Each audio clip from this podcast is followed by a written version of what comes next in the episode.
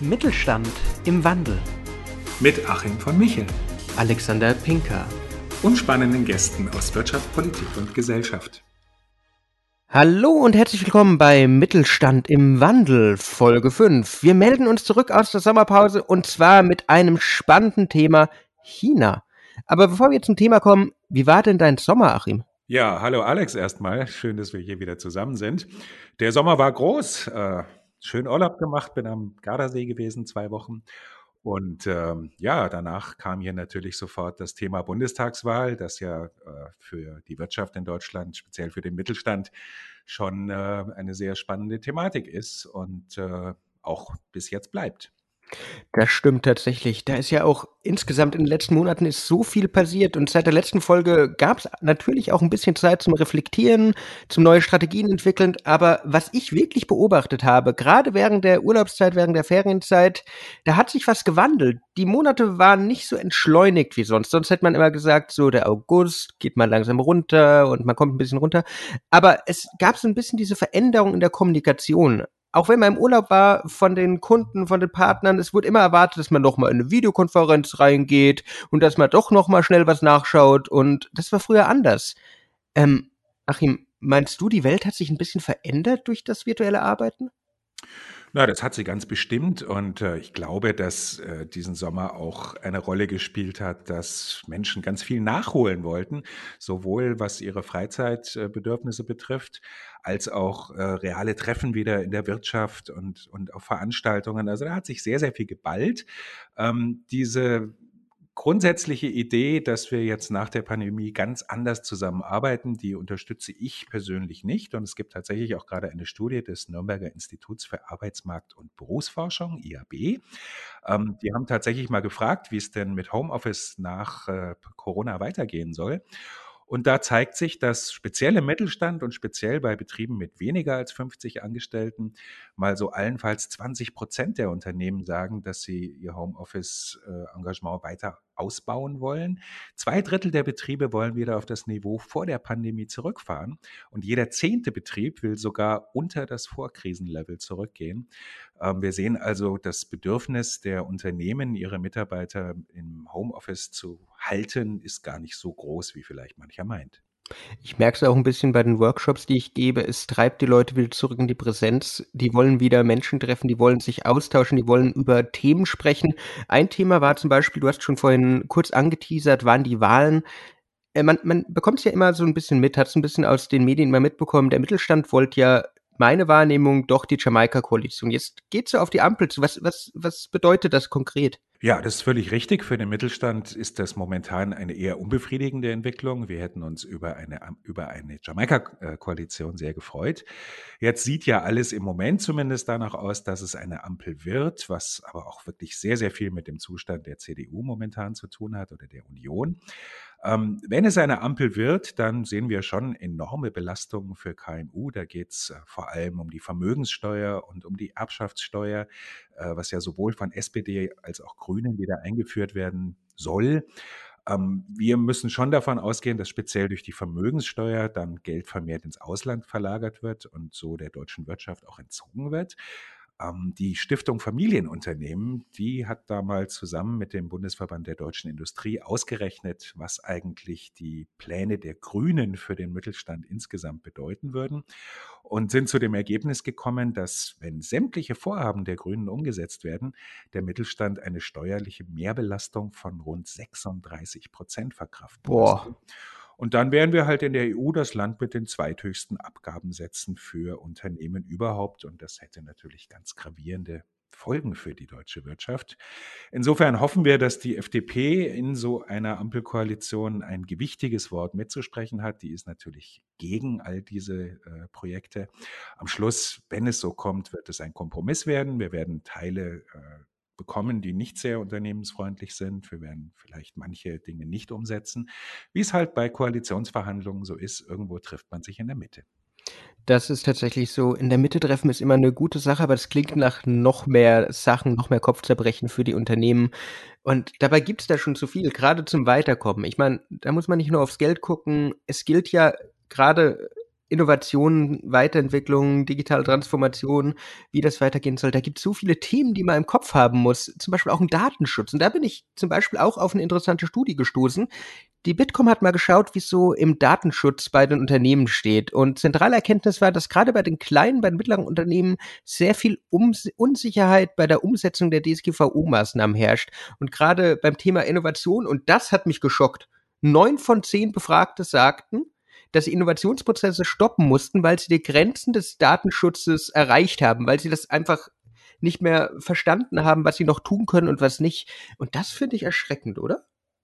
Das kann man wohl sagen, aber das deckt sich mit äh, meinen Erfahrungen, dass das ganze Thema Innovation in Unternehmen schon wirklich auch ein Know-how-Problem ist. Also es geht ja. äh, tatsächlich nicht nur um Infrastruktur und um äh, Bereitstellung von Diensten, sondern Unternehmen müssen da auch wirklich ganz, ganz viel wissen.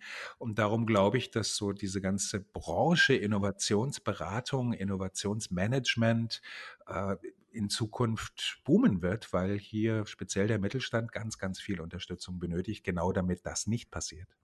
Da machst du dem Innovationsmanager hier in der Runde oder dem Berater ja tatsächlich ein bisschen Hoffnung. Was, was allerdings auch passieren muss, ist außer Know-how aufbauen, was ja wirklich ein riesiges Thema ist, was auch in diese Thematik des lebenslangen Lernens reingeht, ist auch noch Unterstützung natürlich in den Regulierungen. Die DSGVO, ich erinnere mich an die Einführung damals, die hat schon für ziemlich viel Chaos gesorgt. Und eine Meldung, die tatsächlich erst ein paar Tage alt ist, die hat mir ein bisschen Hoffnung gemacht. Nämlich die EU-Staaten haben sich auf neue Regeln bei der Datennutzung geeinigt. Sie wollen die Nutzung von Daten zum Beispiel für neue Innovationen fördern, machen es daher zukünftig ein bisschen leichter, datengetriebene Innovationen, Projekte zu starten. Natürlich muss die Sicherheit des Datenaustauschs weiter gewährleistet werden. Das heißt, jeder Bürger kann selbst entscheiden, ob seine Daten verwendet werden sollen oder nicht. Mal anders gesagt, wie es aus diesen neuen Regeln, aus diesen aktuellen Entwürfen rausgeht. Es soll sogar so weit gehen, dass man Datensätze spenden kann, um zum Beispiel soziale Innovationen zu unterstützen. Das heißt, naja, Daten werden Währung. Das finde ich, finde ich interessant. Naja, also zum einen glaube ich, Daten sind längst Währung. Äh, wenn man sich die, die großen Anbieter in diesem Bereich anguckt, wie Facebook, wie Google, die handeln mit äh, Daten wie niemand anders. Das ist das neue Gold eigentlich. Mhm. Ähm, zum anderen habe ich ein bisschen Sorge, immer wenn die EU was anfasst und speziell zum Thema Datenschutz, dann wird es ein Monster. Ähm, lass uns mal hoffen, dass hier nicht ein neues äh, DSGVO 2.0 Monster oh Gott, geschaffen ja. wird und äh, dass diesmal vielleicht wirklich ein bisschen sinnvoller umgesetzt wird. Wie ist denn das, wenn man so in andere Länder guckt? Was hast du denn aus was hörst du denn aus Asien? Also Asien finde ich tatsächlich extrem spannend. Gerade China ist ja doch auf dem Boom, die überholen andere Länder, die haben da eine ganz neue Innovationskultur. Und äh, egal, wo man hinschaut, ich meine, die meisten Sachen kommen halt doch made in China. Aber bei mir wäre das jetzt äh, kompetentes Raten.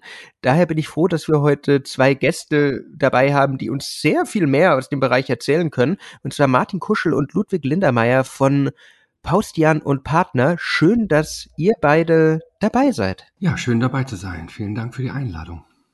Freut mich auch sehr. Vielen, vielen Dank für die Einladung. Würdet ihr euch zu Beginn kurz einfach unseren Hörerinnen und Hörern vorstellen? Ja, mein Name ist Martin Kuschel. Ich bin ähm, Patentanwalt bei der Firma Paustian und Partner. Und Paustian und Partner ist eine Patentanwaltskanzlei. Mein Name ist Ludwig Lindermeier und ich bin ebenfalls Patent- und Markenanwalt, auch in der Patentanwaltskanzlei Paustian und Partner. Die Frage von Achim war eigentlich gerade perfekt es hat sich ja doch so einiges getan, gerade in China. Die Wirtschaft des Landes hat sich auch vom gesamten Auftreten her verändert. Ein bisschen weg von den staatlich gesteuerten Unternehmen hin zu hohen, weiter wachsenden Dynamiken. Aber wie habt ihr denn die Veränderung, Veränderung in China selbst wahrgenommen? Also ich habe ja von 2014 bis 2019 bei der Firma Huawei als Inhouse Patent Council gearbeitet und da war man schon sehr nah dran an dem, was China ähm, vorhat und was China macht, um seine Produkte und Dienstleistungen werthaltiger gestalten zu können. Ja, und wir sind ja Patentanwälte, Ludwig und ich. Und ähm, ja, da können wir halt schon zumindest für den Bereich Patente und gewerbliche Schutzrechte eine Menge sehen, was die Chinesen machen. Und da passiert viel. Es soll offensichtlich der, der Binnenmarkt in China gestärkt werden unter dem Schlagwort Wohlstand für alle. Und äh, da ist ganz sicher auch die, die Nutzung von, ähm, von IP, also von Marken und Patenten, insbesondere Patente und, ähm, und, des Systems an sich ähm, anzusiedeln. Aber jetzt sag doch mal, äh, Stärkung des Binnenmarktes, Wohlstand für alle. Äh, was wir momentan aus China hören, ist äh, vor allem Evergrande mit rund 300 Milliarden Dollar Schulden. Äh, da hängen sogar noch ein paar andere Immobilienunternehmen, Cynic Holdings, äh, Modern Land äh, aus Shanghai mit dran.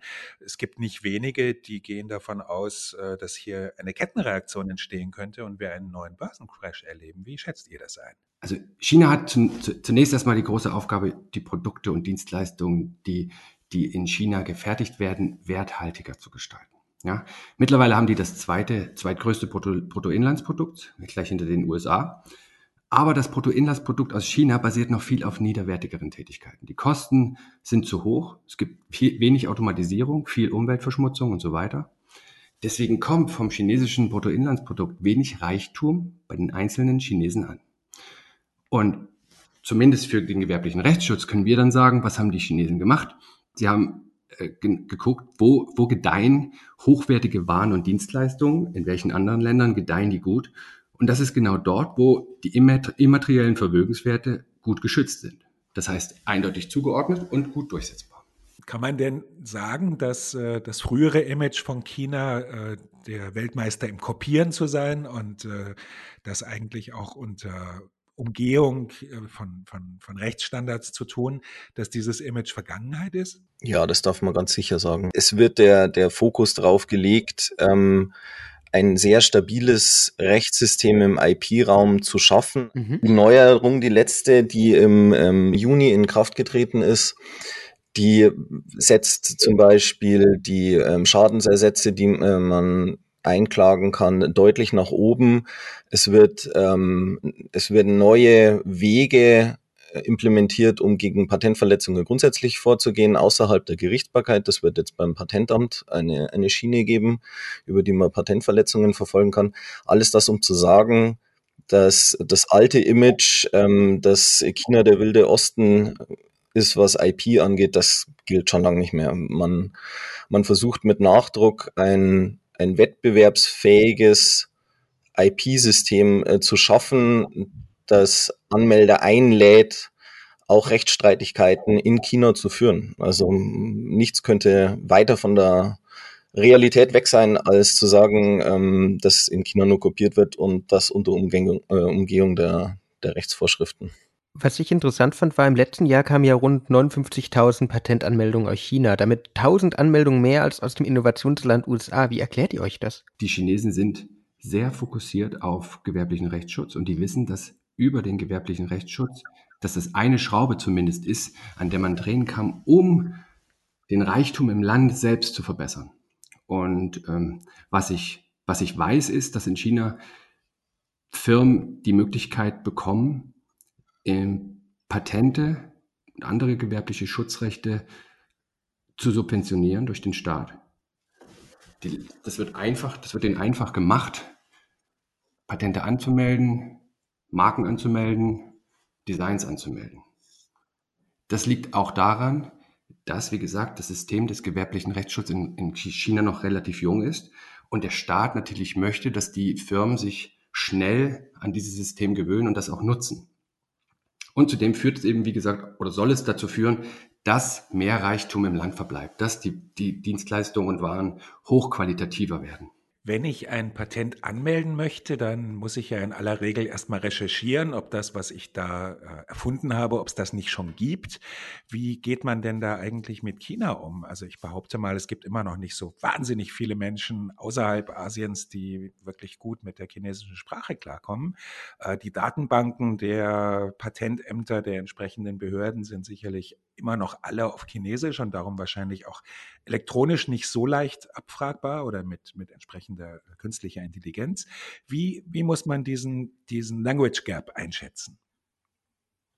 Der ist auf jeden Fall vorhanden, da muss man ganz ehrlich sein. Es ist tatsächlich so, dass ähm, die zur Verfügung stehenden Daten, die man für eine Recherche in nicht-chinesisch hat, eben auf entweder Computerübersetzungen basieren oder, oder auf den Übersetzungen der Zusammenfassung der einzelnen Schriften. Und daher gibt's schon einen, einen Gap und man wird im Erteilungsverfahren wahrscheinlich weniger Überraschungen erleben. Viel mehr geht's dann ähm, darum, wenn es um den Bestand eines Patents geht, also ich drücke es plakativ aus, um Patente kaputt machen, ähm, dann wird es sich im Gegenteil sehr lohnen, Richtung China zu schauen und da verstärkt zu recherchieren, ob man nicht, äh, ob man nicht was Passendes findet. Patente kaputt machen ist ein schönes Stichwort, das vielleicht unsere Hörer auch noch gar nicht so richtig verstehen. Es ist aber gängige Praxis und ein häufiger Vorwurf an die gesamte Patentbranche. Wie funktioniert das mit dem Patente kaputt machen? Was ist da die Strategie? Normalerweise läuft es so, jemand reicht eine Klage ein auf Verletzung eines Patentes. Die Klage wird dann verhandelt und der Beklagte reicht wiederum eine Klage ein bei dem Spezialgericht welches für den Bestand der Patente zuständig ist, um dieses Patent, so wie Ludwig es gesagt hat, kaputt zu machen. Das ist das allgemeine Prinzip. Eine Nachfrage. Wir reden die ganze Zeit darüber, dass wir Patente in China anmelden, aber würde ein internationales Patent nicht ausreichen? Es kann, es kann Situationen geben, wo es für den Anmelder von Vorteil ist, gerade bei besonders wichtigen Anmeldungen, dass man eben nicht über die, über die PCT-Anmeldung geht, sondern das, was du gemeint hast, Alex, eine lokale Anmeldung macht, ähm, um, um die Vorteile des chinesischen Patentsystems auszunutzen. Aber das sind einfach Sonderfälle, die, die man in seine generelle IP-Strategie, die man sich für China auf jeden Fall zurechtlegen sollte als Unternehmen. Aber grundsätzlich ist ähm, das Vorgehen aus einer internationalen Anmeldung schon mal aus, aus Kostengründen einfach opportun, das zu tun. Was kann man denn mittelständischen Unternehmen in Deutschland empfehlen, die im chinesischen Markt tätig sind oder dort tätig werden wollen? Ähm, an wen wende ich mich? Äh, wer nimmt dieses Thema für mich in die Hand, wenn ich kein Chinesisch spreche, keinen Patentanwalt in Peking kenne? Wie nähert man sich so einem Thema? Ja, also das macht man grundsätzlich über eine deutsche Patentanwaltskanzlei, zum Beispiel uns. Mm, eine direkte Kommunikation mit den, mit den chinesischen Anwaltskanzleien oder Patentanwaltskanzleien, davon ist abzuraten, weil mm, die, es gibt doch zu viele Spezifizitäten, die ähm, in der patentanwaltlichen Kommunikation herrschen. Das äh, kann man dann besser machen über eine deutsche Kanzlei, die gute Verbindungen nach China hat und die auch ähm, eine Vielfalt von chinesischen Kanzleien hat, aus denen sie dann aussuchen kann, welche Kanzlei dort die beste wäre, um die Technologie, die jetzt auf, der, auf dem Tisch liegt, die jetzt angemeldet werden soll und geschützt werden soll, dort weiter zu verfolgen. Da möchte ich aber gern nochmal einhaken. Es gibt ja tatsächlich auch Untersuchungen und, und Meinungen, dass das gesamte Patentsystem am Ende des Tages eigentlich Innovation behindert. Also das, was wir vorhin besprochen haben, dass Unternehmen viel innovativer sein müssen, um gerade in der digitalen Zukunft erfolgreich zu sein, wird vielleicht durch das Patentsystem gerade deswegen nicht unbedingt gefördert, weil eben ganze Bereiche, ganze Themenfelder äh, wegpatentiert werden, sage ich mal, äh, ohne dass eigentlich überhaupt genau geprüft wird, ob das gerechtfertigt ist. Dadurch entsteht dann weniger Innovation in diesen Bereichen. Wie schätzt ihr das ein? Sind Patente unumstritten gut für die Gesellschaft und für die Wirtschaft oder eigentlich dann doch nicht? Ich glaube, dass das dass man gerne immer Schutz für das hat, was man, was man erfunden hat, dass einem das zugerechnet wird. Und dafür sind Patente eben das beste zur Verfügung äh, stehende Mittel. Dass es nicht, dass das System nicht perfekt ist, das ist klar aber eben das Beste, was wir haben. Wenn wir darüber nachdenken, wir brauchen, wir müssen äh, eine Suchmaschine benutzen, wir müssen uns einen äh, Patentanwalt suchen. Aber jetzt erstmal die große Frage, die über allem steht. Sind Patente jetzt gut oder sind Patente eher schlecht? Es ist äh, leider nicht so leicht zu beantworten, weil man ein System ohne Patente in der Welt nicht mehr hat, was man dem, mit dem vergleichen könnte, welches Patente hat. Also es gibt nur noch unsere Welt mit Patenten. Und ähm, wenn man sich aber mal die Entwicklung in den letzten 30 Jahren anschaut, dann sieht man, dass unsere Welt sich eigentlich extrem schnell verändert hat. Und, und die Entwicklung davor, in den 200 Jahren davor, war im Vergleich zu den 1000 Jahren davor extrem schnell. Entwicklung, die technische Entwicklung leidet also nicht an einer, einer mangelnden Dynamik. Als ich meinem Vater heute Morgen gesagt habe, ich mache jetzt einen Podcast, da hat er mich groß, mit großen Augen angeguckt, weil er nicht wusste, was das ist. Also dementsprechend kann man vielleicht sagen, Patente tun vielleicht eigentlich zu viel. Sie heizen diese, diese starke Veränderung in unserer Gesellschaft eher noch an, als dass sie sie blockieren. Aber ähm, ich gebe Ihnen auch recht, wenn es Patente gibt, die keine Erfindung schützen, sondern Stand der Technik, dann ist das definitiv schlecht für die Innovation und das muss man auf jeden Fall per Patentsystem regeln, sodass solche Patente einfach oder solche Patentanmeldungen auf Erfindungen, die schon Stand der Technik sind, nicht erteilt werden. Womit wir wieder bei China im Allgemeinen wären. Die Entwicklung äh, des Reichs der Mitte in den letzten 50 Jahren ist in einer Geschwindigkeit vorwärts geschritten, wie sie vielleicht zwei, drei, 500 Jahre vorher nicht stattgefunden hat. Aber doch auch nicht nur zum Positiven, Alex, oder? Nein, überhaupt nicht. Da gibt es ja doch so einiges. Wenn wir allein die Beziehung zu Taiwan angucken, dass äh, China jetzt zu diesem Taiwan zum Anschluss an China zwingen will, das ist, das ist schwierig. Und auch die, auch insgesamt die Abhängigkeit, die wir international zum Beispiel von China haben, was man wirklich in den Medien immer wieder drüber hört, ist ja doch so dieser Chipmangel. Darunter leidet einerseits Chinas Autoindustrie selbst, die vorwiegend Elektroautos und Hybridautos aufbauen, aber wir halt auch. Alles wird ein bisschen teurer. Ener äh, Elektrogeräte werden viel langsamer hergestellt. Computer kosten sehr viel mehr Geld, weil wir einfach nichts haben. Also zum alten, zum ganz, ganz alten China-Reich, das äh, noch die Welt erobert hat, im wahrsten Sinne des Wortes. Mit Elektronik kann man das auch machen.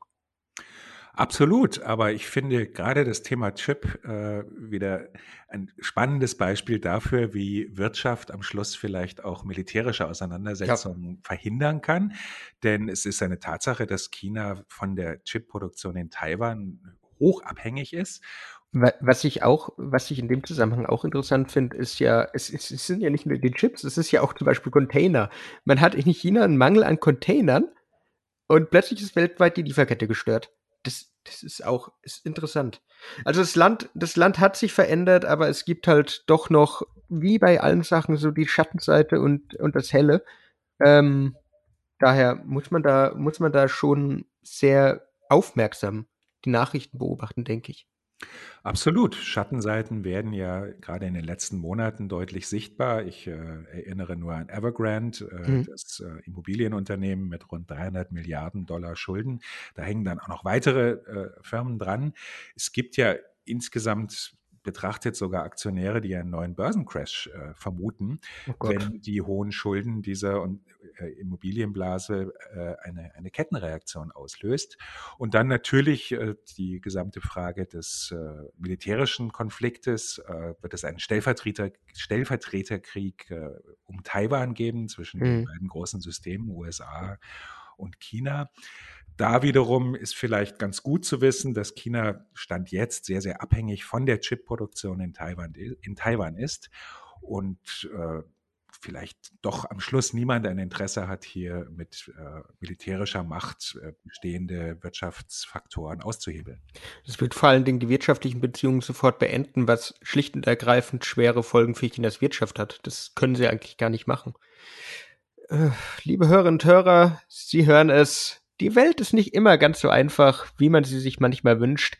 Aber sind wir mal ehrlich, das macht sie gleichzeitig auch so spannend, wie ich zumindest finde.